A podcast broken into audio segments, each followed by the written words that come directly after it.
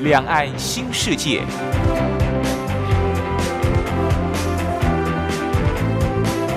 这是一个让您打开视野、胸怀两岸、放眼全球的云端世界。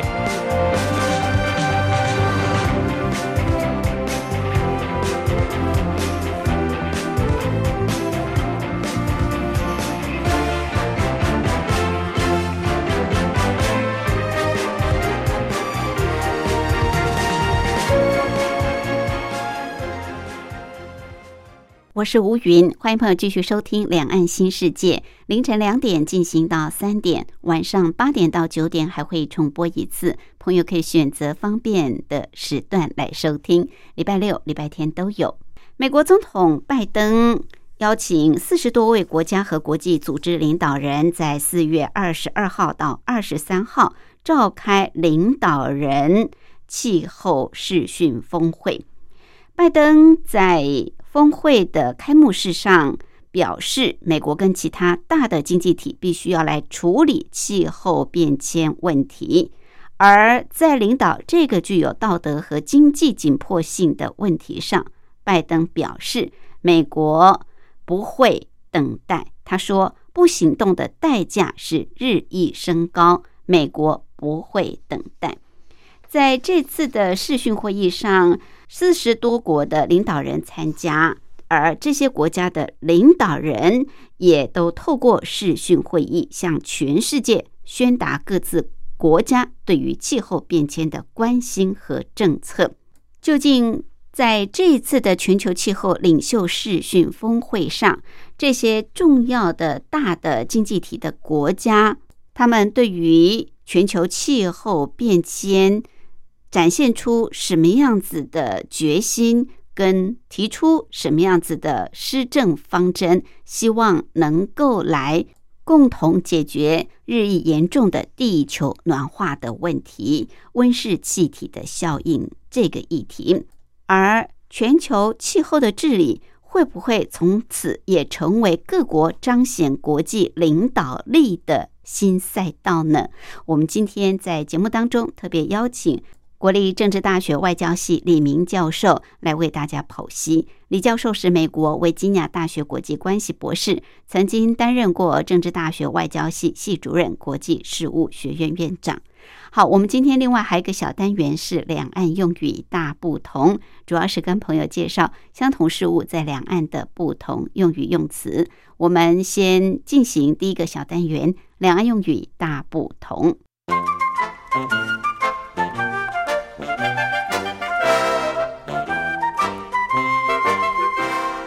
两岸用语大不同，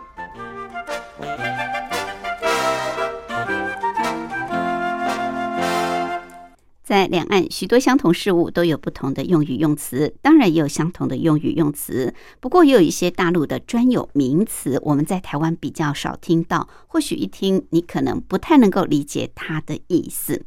比方一碗水端平，一碗水端平。呃，当然很重要。如果端不平的话，水很容易就溅出来。什么叫做一碗水端平呢？我想，如果在家里面，像是兄弟姐妹很多，常常呢，有时候兄弟姐妹之间会觉得爸爸妈妈在处理事情的时候不够公平，可能呢太偏袒老大，或者是太溺爱老幺。那这个中间的老二、老三呢，可能就会心里不平。好。这个老二、老三大概就会跟父母亲说：“请你一碗水要端平。”这意思就是说，爸爸妈妈你要公正不偏袒的处理事情。好，一碗水端平的意思，在大陆指的就是公正不偏袒的处理事情的一个态度。好，那。爸爸妈妈在对小孩子教育的过程当中，也会教导孩子：你做任何事情都得两条腿走路，一条腿走路绝对是颠簸的，绝对是没有办法走好的。两条腿走路，当然就是比较平稳了。好，这两条腿走路的意思呢，其实指的就是做事情要考虑周详。兼顾双方。所以，父母亲教育孩子做任何事情要两条腿走路，意思就是告诉孩子们做事情要考虑周详，要兼顾双方，这样子事情才能做得好，才能做得平稳。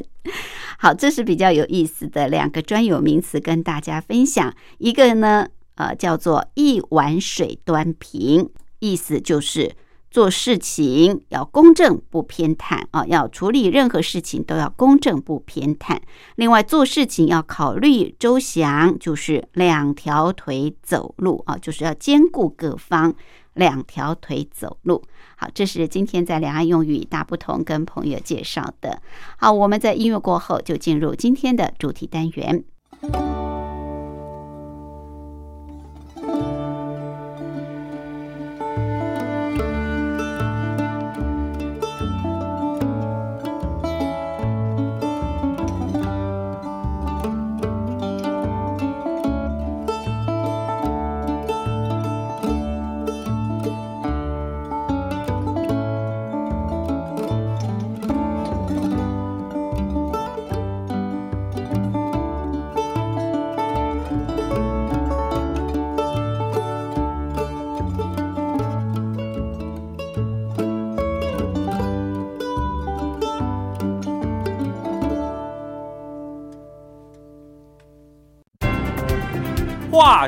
两岸。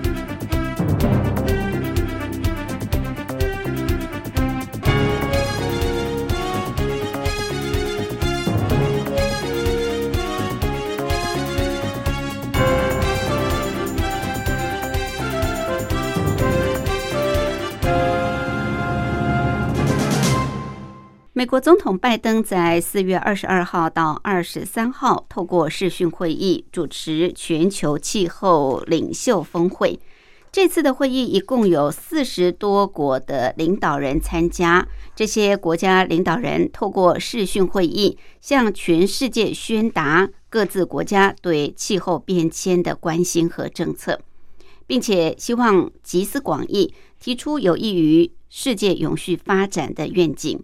而更重要的是，也各自告诉国际社会，在遏制全球气候变迁的努力当中，自己并没有缺席。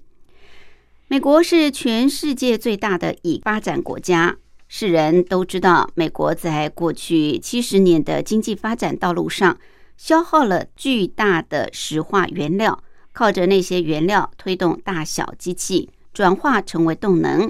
使得美国人可以享有全世界最高水平的物质生活。欧盟和日本的高水平生活也跟美国类似，都消耗了大量的能源，并且排放污染气体。他们要为伤害地球负担最主要的责任。那些二氧化碳、硫化氢、多氯联苯等污染物，或者是有毒的气体。回流到大气层，造成温室效应，人类生存环境日益恶化，极端气候对人类的伤害也更加的严峻。中国大陆从一九七九年进行改革开放以来，经济发展是突飞猛进，综合国力也不断提高，改善了人民生活，但也使得中国大陆成为全世界第二大二氧化碳的排放国。境内空气和水污染问题也相当严重，成为全球环境污染最受关注的国家。全世界也正在睁大眼睛看中国大陆将在全球环境保护和遏制环境变迁的努力当中，正在承担哪些责任。中国大陆在国际社会所承受的压力，其实并不亚于美国。正在这个关键时刻。拜登总统因缘际会的召集了这一次的气候领袖峰会，他的想法和做法，还有中共跟俄国以及欧盟国家的回应，以及峰会所带来的成果能不能够获得实践，都成为全球共同关注的议题。今天我们也在节目当中特别邀请国立政治大学外交系李明教授来为大家讲解和分析。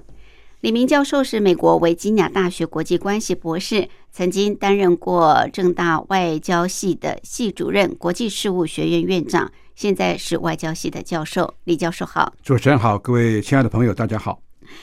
好，我们知道国际社会受到环境变迁跟极端气候的危害，其实不是最近才开始，但是现在也常听人提起说，人类正面临着气候危机。这气候危机到底是什么样的概念？而最近这几年，气候危机又造成了哪些重大的伤害呢？好的，我想今天这个题目啊，是让大家共同啊认识到全球气候变迁对人类的影响有多大。嗯，还有呢，我们应该用什么样的态度啊来关切我们所面临的这个所谓的气候危机啊？这个“危机”两个字啊，非常的让大家惊悚。其实这个一点都没有。啊，过分的这个说法啊，啊，其实现在我们总以为啊，全球气候的暖化，我们不见得看得到，啊，也不见得感受得到。可是它究竟，呃，事实就在眼前，它也不能不让我们啊来。啊，这个重视它啊，有一句话讲得好啊，没有远虑，必有近忧。嗯，啊，我们如果不去关切这个气候变迁以及它所带来的一些啊负面的冲击的话，那我们很可能啊，在未来啊，将会受到这个气候变迁所带来的很多的灾害啊，受到的影响啊。呃，主持人刚才也把美国跟中国大陆的经济发展跟它所啊带来的对于气候变迁的影响也做非常常啊简要，但是也非常明白的这个说明。特别是提到美国，当然大家都知道它是全世界最大的已发展国家，大陆呢是全球最大的发展中的国家啊。已发展的国家当然是它的呃这个国民的生活水平已经够高的了啊，它的呃这个综合国力不但是全世界第一啊，现在大陆的综合国力也是全世界第二，那啊还要再看看它的这个呃个人平均所得啊，平均的这个生产力来说的话，美国当然那么依然是啊世界名列前茅。大陆的个人的所得或个人生产力，那么依然是比较低的啊。但是呢，总的来说，大陆对于能源的消耗也却是这个后来居上，后来居上，那么使大陆。啊，也变成了全世界啊第二大的这个二氧化碳的排放国，也受到大家共同的关注。嗯，二氧化碳排放到这个大气层里面去以后，刚才主持人讲的很清楚啊，它这个啊排放了以后啊，有很多的二氧化碳、硫化氢、多氯联苯等等的污染物质，会改变了地球的周遭的环境。这个二氧化碳呢产生的温室效应，也使得这个北极的这个冰啊，也逐渐的溶解；南极的冰山也逐渐的溶解，海平面提高，不应该有荒漠的地方也出现了这个干旱，不应该有水灾的地方也出现了大水灾，造成了啊全球几百万人甚至于上千万人的这个生活的不适应，还有呢，他们也受到了极大的这个冲击。所以我们常常说危机啊。我们常常讲说，啊，这个外交危机、军事危机，啊，曾几何时呢？我们也面临到了大家所共同面对的这个气候的危机。这气候的危机啊，我们当然要特别的重视它，因为它随时随地都可能会对于人类的这个生存环境造成极其负面的影响。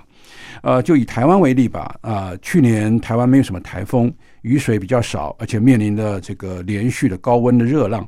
而日本、孟加拉、中国大陆、印尼，甚至于尼泊尔和肯亚都遭到了豪雨的侵袭，导致河水暴涨，造成严重的水患，上百万人流离失所。所以呢，极端气候正在全球上演，在这个二零二零年。全球来说，啊，大概是将近一千万人因为水灾而影响生活啊。呃，所以呢，细数二零二零年，就去年亚洲水患，那情况是非常让大家忧心。我们刚才讲，孟加拉有三分之一的土地成为水乡泽国，影响了二百八十万的居民。日本的九州呢，也遭受到大规模的强降雨，那么以熊本县最为严重，已经有几十个人因此罹难。百万人被迫迁离，中国大陆五十年来所遭遇的最剧烈的暴雨，造成了严重水患和土石流，呃，那么一共将近四千万人受灾，四千万人是是一个很大的一个数字啊。嗯。那么印度东北部大概有七百万人遭受到水灾的影响，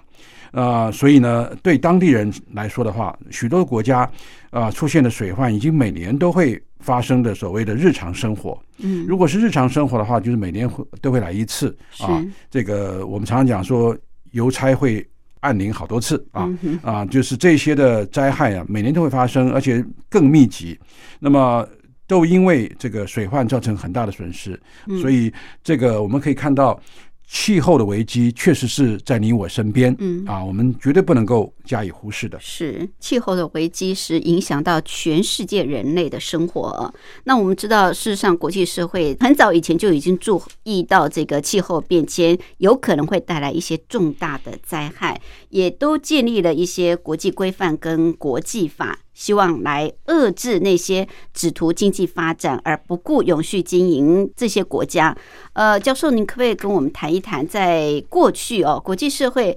呃，曾经做了哪些希望可以来遏制气候变迁的努力呢？呃，当然这是一个很重要的一个课题啊，就是全世界都要注意到，我刚刚讲的气候变迁已经越来越迫近了啊。嗯那再也不能够好像是等闲视之，也不能够说，哎呀，这个现在看不到这个气候的危机，那么就好像说，哎呀，这个事情离我们很远。其实每一个人都会受到影响。我们常常说有蝴蝶效应，而气候的危机呢，也会造成各个国家出现或大或小，虽然是现在可能见不到，但以后就一定碰到的这种很多的灾害跟冲击。那国际社会呢，包括各个层面，包括国家，包括国际组织，还有包括有些著名的领导人或者个人啊，或者是在这个呃重要的这个国际媒体或者国际组织里面非常有影响力的，那么活动力比较高的啊这些的个人都提到了啊，大家应该注意到气候变迁所带来的灾害。那希望能够建立一些啊、这个大家共同遵守的这个原则，或者是啊、范例，或者是啊、规范啊，让大家能够共同来做啊、有些甚至于已经成为国际法。那么国际法呢，也内化到每个国家，成为国内法，共同努力来遏制过去那么多年，呃，许多的国家只图经济发展而。不管呃全世界永续经营的这种漏洞啊，带来这个灾害啊，呃，稍微近一点的话，我们可以看看啊、这个一九九五年啊啊，一九九五年开始啊，这个全世界那么一些主要的国家，包括德国、美国、法国、英国这些主要的是欧洲的国家啊，是呼吁啊相关的国家来评估对于气候变化所造成的全球影响。那么落实到了一九九七年啊，那么就啊在京都呢就成立一个京都议定书。嗯哼，京都议定书呢，它的主要的内容是啊，希望啊能够制定目标啊，把大气当中的温室气体的含量稳定在一个适当的水准，来保证生态系统的这个适应、食物的安全生产和经济的可持续发展。那么啊、在这个京都议定书那边的里那个里头呢，也特别提到说，啊、希望能够把全球气温啊、升高的幅度能够是降缓一点啊，不要每年都升高那么多，然后那么几十年过后啊，那么就升高到四度五度。这个四度到五度之间是不可承受的这个恶性的这个这个冲击。如果是这样的话，这个海平面会升得更高，北极跟南极的冰啊会化得更快，呃，绝对会会冲击到啊、整个食物链也好，或者整个的这个地球的各种万物的生长，它们之间的平衡。在一九九七年的京都议定书之后呢，使得这个温室气体的控制或者是减排成为已开发国家的法律义务，未开发国家或者开发中国家是比较少签订的。那这里面也出现了一个例外，就是美国是一个已开发国家或已发展国家，但是呢，它却没有签订这个。京都议定书，因为美国当时啊是在这个呃克林顿总统的时期，他认为美国不应该损害了美国人的经济发展而签订这个有拘束力的京都议定书。嗯，不过呢，在这个之后还有啊这个二零零七年所通过的巴厘岛路线图的规定，紧接着二零零九年在哥本哈根召开的这个缔约国第十五届会议，诞生了一个叫做哥本哈根协议啊。更重要的，我们现在大概都比较会清楚的是，二零一五年十二月啊，有一百九十个国家在啊巴黎所签订的这个联合国气候峰会共同所做的一个规范，就是巴黎协定。由巴黎协定呢来取代京都议定书，希望能够共同遏制全球暖化失控的这个趋势。嗯，还有呢，就是我们看到的，就是这个呃联合国气候变迁纲要公约，我们大家都比较清楚的是 UNFCCC，这个是在啊一九九四年就生效的，所以从那么一九九四年、九五年啊二零。零七年、二零零九年，乃至于到二零一五年啊，都成立了很多的国际的规范，希望能够啊来遏阻大家所看到的这个快速的气候变迁。我还记得当时的。这个奥巴马总统还签了约啊，不过呢，啊，这个特朗普总统上来以后啊，就说，哎呀，根本没有这个啊气候变化的这个这样子的一回事啊，而且他也说，美国不要受到气候变化公约的这个约束，嗯，所以呢，他居然还退群啊，他离开了这个所谓的这个巴黎气候协定，这个也让全世界的人都对美国的行为啊侧目不已，嗯，啊，等到拜登总统上任以后呢，他才提到说要重新的加入。这个巴黎气候公约来善尽美国对于全世界应该有的责任。嗯哼，是好，所以拜登一上台哦，马上就召开了这次的气候会议。拜登为什么？这么迅速哦，就是很快的就来召开，而且是主导这次的气候变迁峰会。它究竟有什么样子的一个呃目的啊？另外，刚刚教授也特别提到，就是现在全世界碳排放量最高的就是中国大陆，所以中国大陆这一次会不会出席峰会？还有中国大陆在这次的峰会当中会提出什么样子的减排？就是减轻这个碳排放量的一些措施，也是大家所关注的。我们待会儿在休息过后，进一步请李教授为大家分析。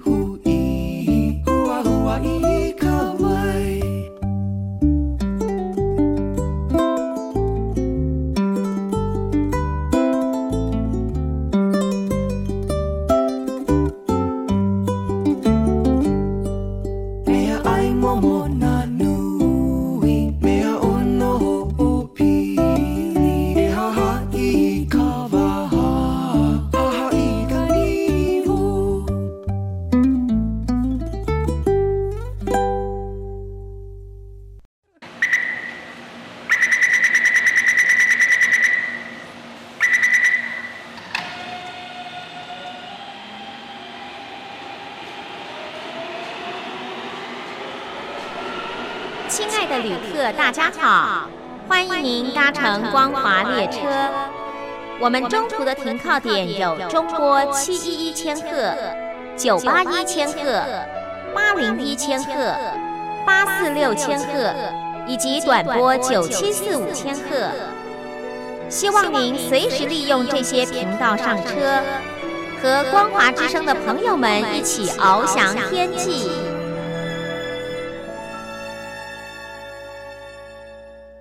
我是吴云。我们今天节目的贵宾是国立政治大学外交系李明教授。李教授是美国维吉尼亚大学国际关系博士，曾经担任过政治大学外交系的系主任、国际事务学院院长。好，李教授特别针对最近由美国总统拜登呃所召开的全球气候领袖视讯峰会呃，来跟我们做探讨，到底这一次的峰会，那么世界各国的领袖达成了哪些共识，跟呃以后要来遏制气候变迁的一些措施。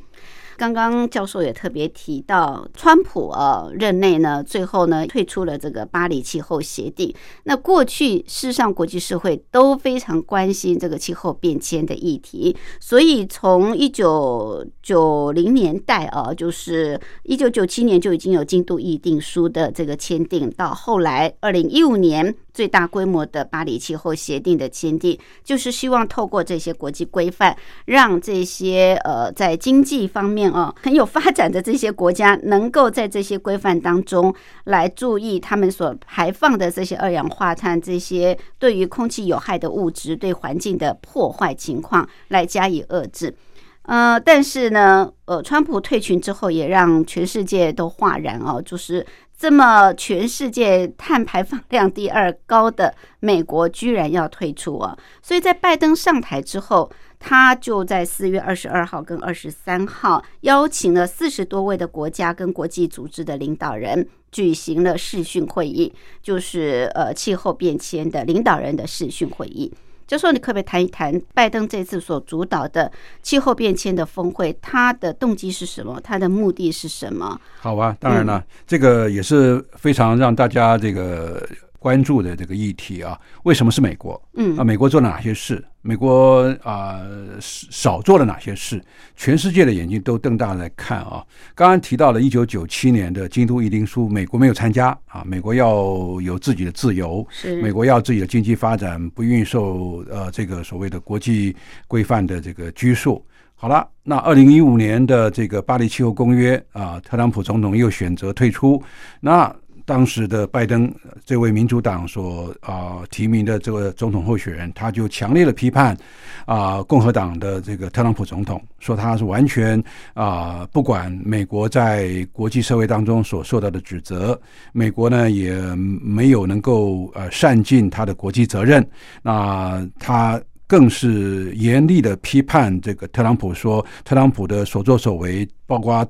从很多的国际组织里面去退群，这个已经让所有的美国人蒙羞。嗯，所以因此呢，这个当然啊，说明了拜登的这个根本的立场。那么他也在竞选的时候就说，气候议题是他的施政重点之一，就是回复美国应有的责任，美国在国际社会当中受到的这个尊敬啊。那么当然道德上面的因素，就是美国不能够自外于这个全球的气候变迁的所应该做的努力啊啊，所以。这个拜登在就任的当天呢，就立刻签署了重返巴黎气候的协定。他在啊这个啊四月二十二号的开场的演说当中就说啊，他说这一次的峰会啊是大家携手合作向前走的第一步。他也强调，呃，推动减碳，美国将要在二零三零年之前把碳排放量降低到二零零五年的百分之五十到百分之五十二，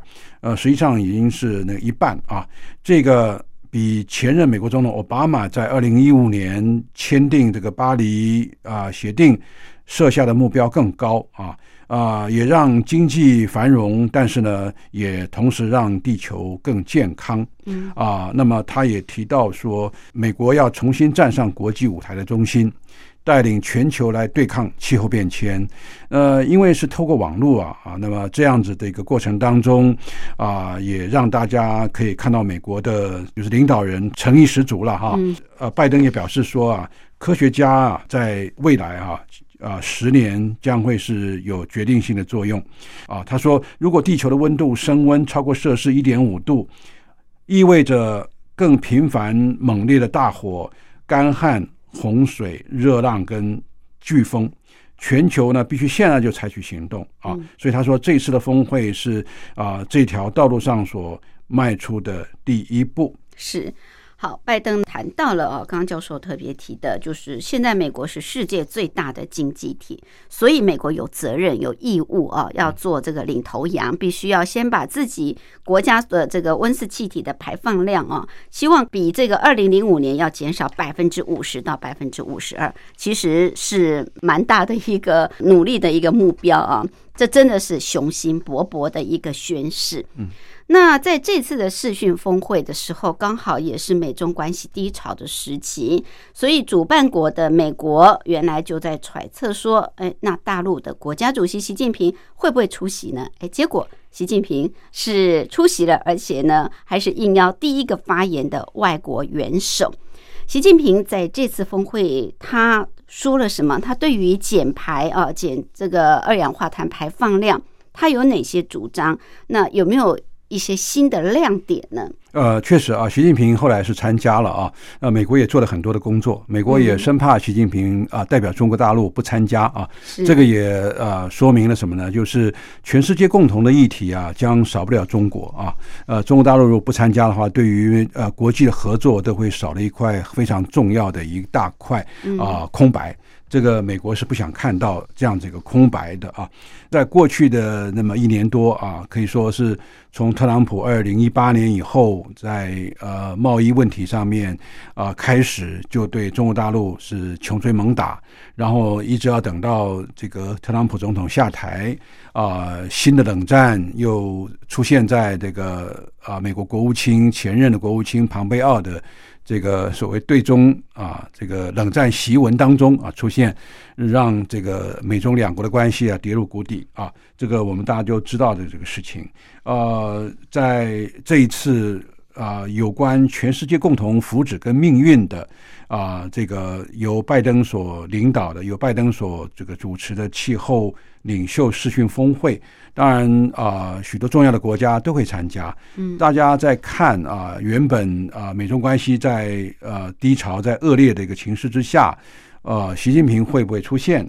啊，我想刚才讲了哈，就是美国做了一些事情，做了一些努力。呃，在四月十四号到十七号之间，美国曾经呃呃派遣了这个白宫气候特使。也就是在这个奥巴马时期的国务卿凯利啊，那么他访问中国。嗯，凯利在访问中国的时间呢，曾经在上海跟啊中国气候变化事务的特使谢振华会晤。而凯利离开中国大陆之后呢，美国国务院跟啊中国大陆生态环境部呢，在四月十七号也发表了一那么一个共识，就是美中应该对气候危机联合声明啊做出一些努力啊。那么这个啊文件呢也指出，双方已经在会谈当中达成协议，呃，全球前两大排放国。碳的排放国，美国跟中国大陆将合作面对气候变迁的危机。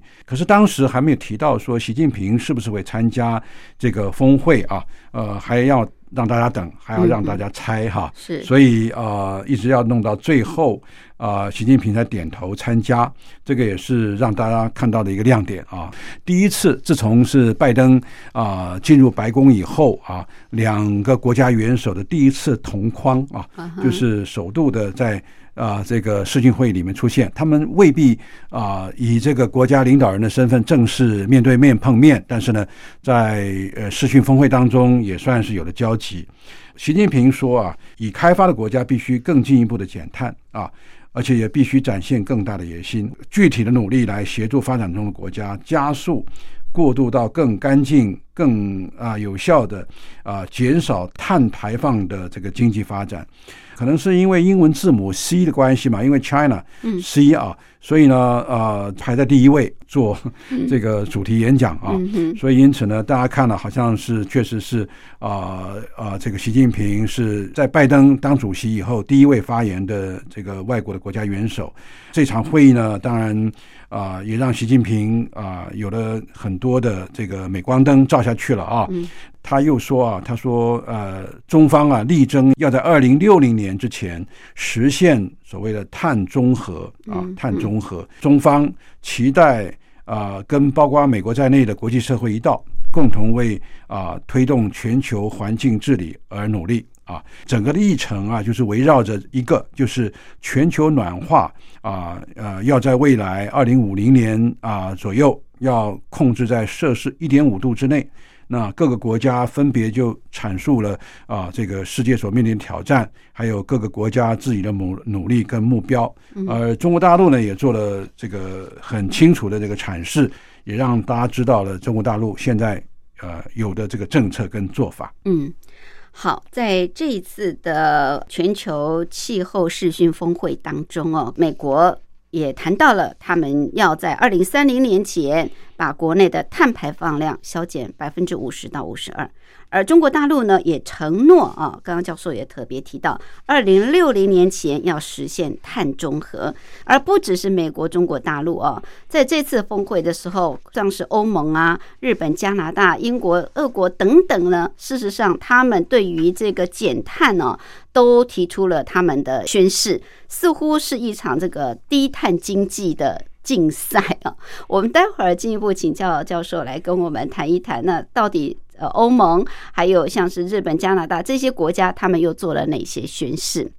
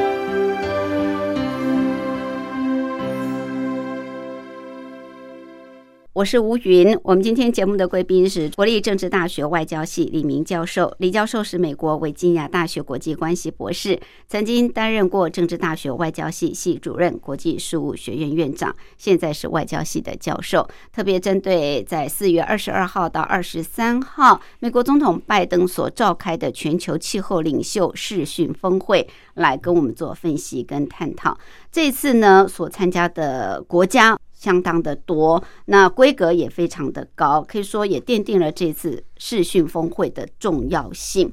那么在视讯峰会当中，刚刚教授也跟我们谈到了，不管是美国是中国大陆，都呃宣誓他们要努力的来呃减碳。那不只是美国、中国大陆这个全球第一大、第二大经济体，甚至是第一大、第二大碳排放国家，有雄心啊，有决心要来减排。呃，听说欧盟在二四月二十一号的时候，也就是峰会的前一天啊，就也做出了这个减碳的重大决议，是不是？这个欧盟？呃，已经提前在呼应拜登总统的这个政策呢，还是拜登政策的欧洲版呢？啊，他我觉得他不但是 拜登政策的欧洲版，他也比拜登的所做的努力更加的让人家瞩目，而且看起来是更加先进啊。嗯，呃，这次的这个气候峰会啊，就是从某一个角度来看的话，好像是这么多的这个。工业先进发达的国家都在比赛开支票，嗯，呃，看谁呃开的支票比较呃让人家觉得耳目一新，比较诚恳，或者是啊让大家觉得。很努力在这个遏制这个气候变迁。不过啊，说起这个要让这个遏制气候变迁有是不是要有效率啊？这个效率要大家做了以后才知道。对对，现在说的没没用啊，因为呃，经常是说了以后不做哈。对，或者是是打了很大的折扣啊。那么呃，说的比做的多，那没什么用处啊。这个从一九九五年开始，刚刚说过啊，那么到现在都已经啊呃，那么将近三十年的时间。那可是这个气候变迁的这个阴影啊，一直呃围绕着在大家受到重大的灾害。我们看到这一次的这个气候峰会的前一天呢，美国的会议的现场啊，出现了世界知名的这个环保团体叫绿色和平的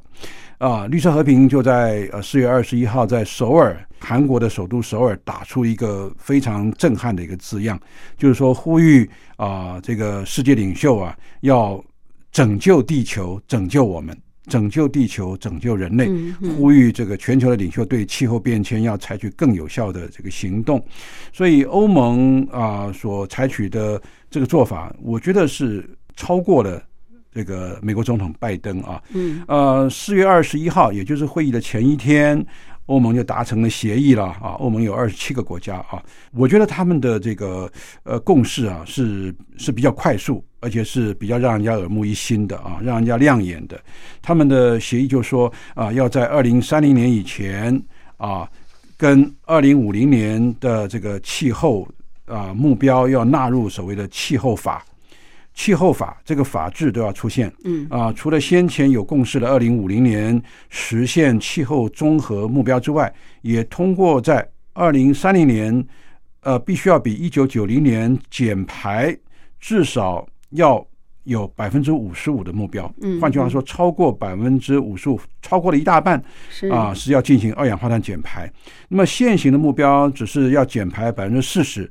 欧盟议会。认为这是不够的啊！欧盟议会还说要希望把这个减排的目标提高到百分之六十啊。后来呢，欧盟领袖去年十一月同意啊做一个折中，那就是同意百分之五十五的这个目标。呃，如今呢总算达成协议啊。所以因此呢，欧盟啊在这样的努力之下，使得欧盟使得欧洲在二零五零年之前成为全球第一个气候综合的大洲。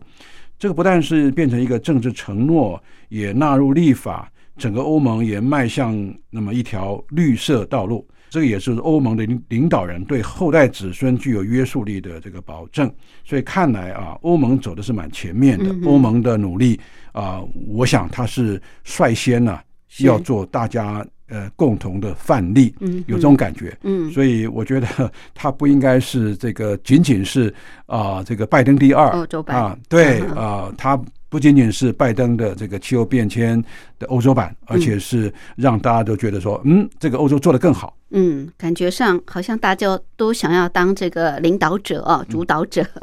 好，那除了刚刚提到欧盟，除了美国，除了这个中国大陆之外啊，其实呃，教授也说，这次参加这个视讯峰会的这些呃世界各国，有一些先进国家，好像纷纷都在开支票啊，大家支票越开越大。呃，像日本、加拿大、英国、俄国，他们又做了哪些宣誓呢？有没有更令人呃觉得？确实是有决心，而且要快速的来减排呢？呃，日本好像是对美国是亦步亦趋的了啊。那日本长期也是美国的盟邦，也是他的外交战友。那在美国的这个不见得是怂恿了啊，在美国的带领之下，日本的代表呢啊，菅义伟啊是一个首相啊，他也在会议的视讯当中也说，日本在二零三零年要减排百分之四十六。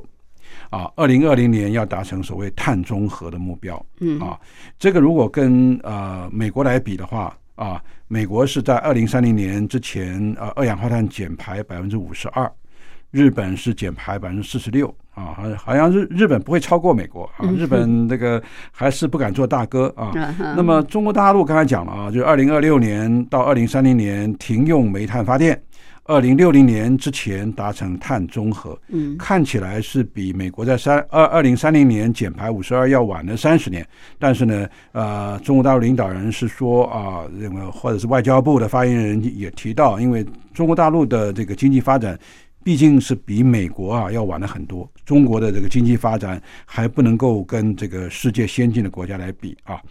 这个俄国呢，啊，这个普京呢。啊，也在视讯会议当中也做出了他的承诺了哈。他是说，俄国的二氧化碳排放量呢，他认为从一九九零年代开始就已经减半了，从三十一亿公吨呢降到十六亿公吨之谱。那么最快渴望是在二零五零年啊，sorry，最快渴望在二零二五年之前达到碳中和啊，所以俄国认为它可以做得更好。不过说归说了，那啊，到时候是不是能够啊做到还是个问题。那么这个巴西呢，啊，他的总统啊，这个波索纳洛啊，他说巴西呢，他要承诺在二零五零年之前达到碳中和，比原来的目标要提前十年啊。那他也承诺要在二零三零年之前终止非法的森林砍伐，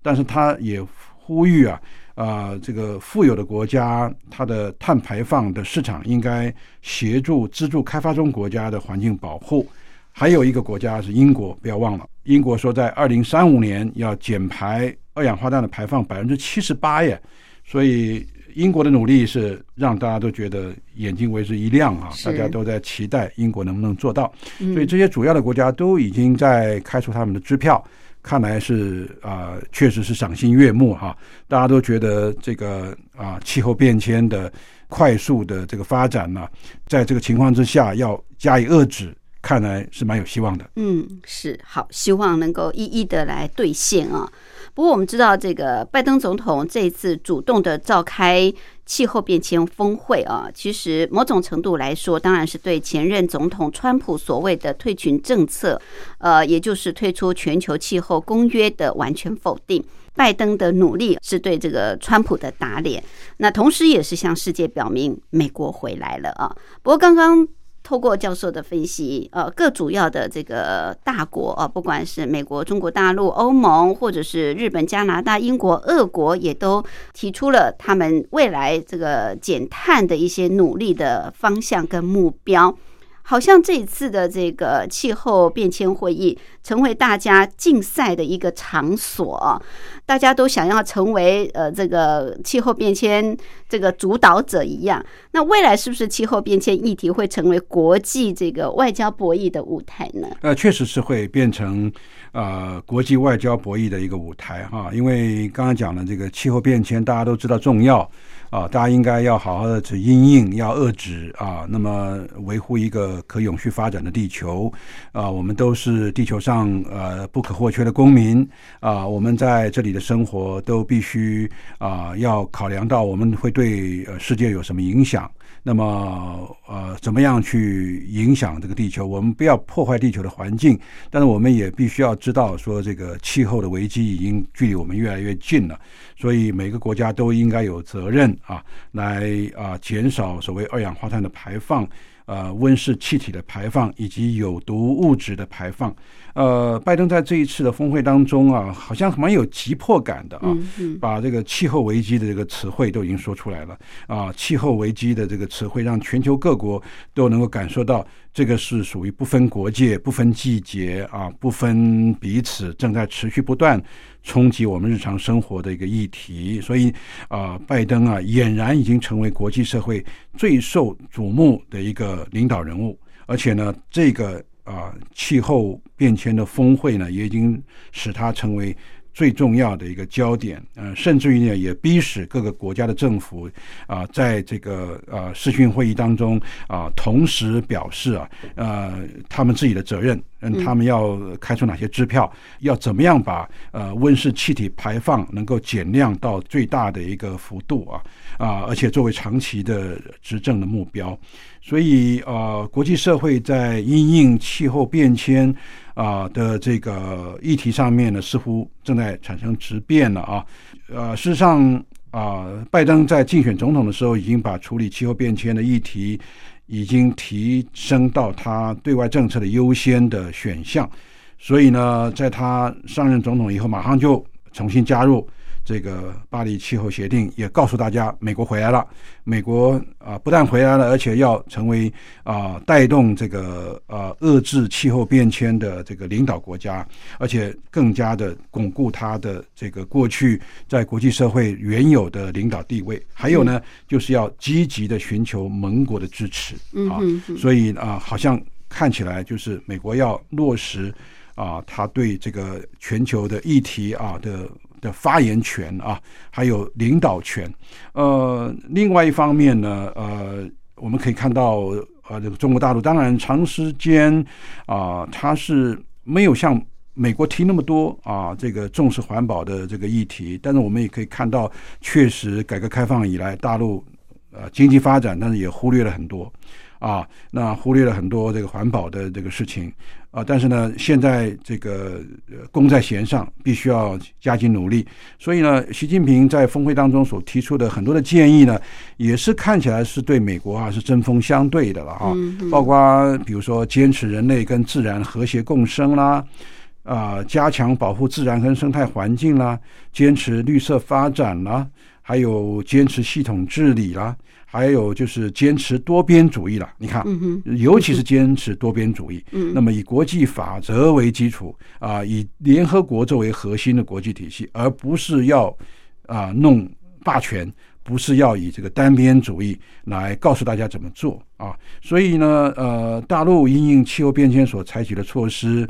呃，他是说要大家一起做。啊，而不是光听某些大国的，这个暗指美国嘛，哈，所以是借此也要提升大陆的国际形象。嗯，所以我们可以看到，这里面已经出现到中美在这个气候变迁的维护上面出现了竞争的格局啊。所以看到四月二十三号的这个会议啊，已经啊出现了有这样的一个情况。所以因此呢，未来美中关系呢，当然也是不可否认的啊，是竞争大于合作。嗯，而这个。啊，呃，环保议题，还有这个气候变迁、减排等等，无疑的是两国竞争大于合作的格局。嗯哼，是。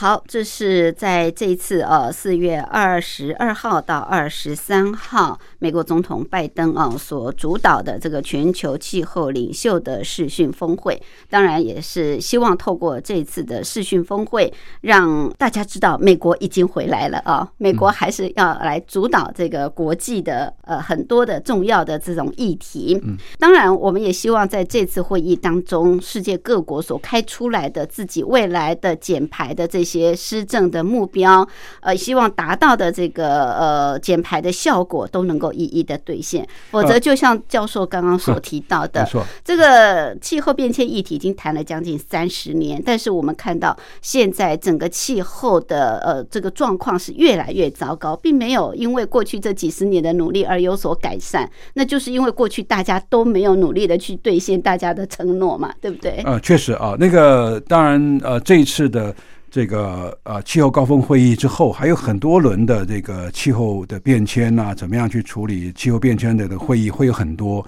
但是呢，各国不能够只是光开支票啊，他必须要啊诚心诚意的来做，做到实践。所以因此呢，啊呃，美中两国固然是在很多议题上面啊会竞争大于合作，而且又多了一块。竞争大于合作的这个共同的这个议题，嗯也就是刚刚讲的这个气候峰会啊，我们可以看呃两个国家它实践了多少，大家都在瞪着眼睛看，是，所以要成为国际的领导人，还要看他们实践自己开出的支票的效率怎么样，就是说让大家看看啊他们的这个效率怎么样。